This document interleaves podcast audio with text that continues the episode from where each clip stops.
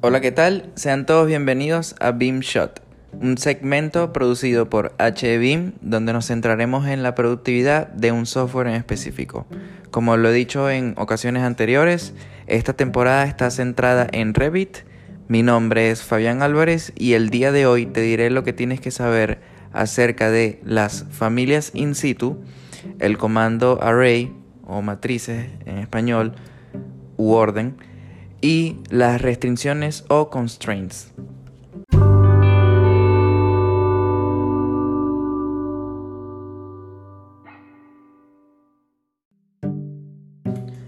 Las familias in situ son familias personalizadas que los usuarios pueden crear dentro del contexto de un proyecto. Sin embargo, es recomendable no usarlas. Esto se debe a que si se copia una familia in situ, Revit tratará estas instancias como familias diferentes. Esto duplicará la familia varias veces, lo que afectará el rendimiento. Si los usuarios crean una familia local para usarla más de una vez, entonces deberían utilizar la familia estándar, ya que eso eh, cubriría la mayoría de las ocasiones, de las situaciones.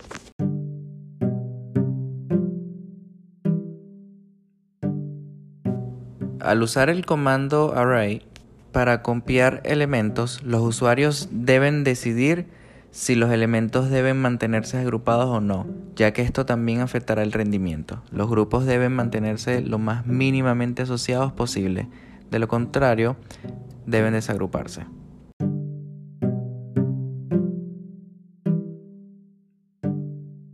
El uso de restricciones o constraints afectará el rendimiento del modelo, por eso deben usarse con moderación en todo proyecto. Cuando se utilice estas restricciones, tengan en cuenta que es casi imposible ver dónde están, ya que se pueden colocar en cualquier vista. Por eso, Revit tiene debajo en la barra de control de vista la herramienta para revelar eh, restricciones.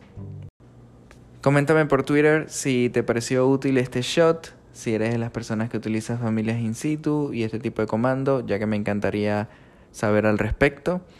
Escríbenos en Twitter como arroba hablemos de BIM, síguenos en Instagram como arroba HBIM y suscríbete al canal de Hablemos de BIM. Gracias, chao.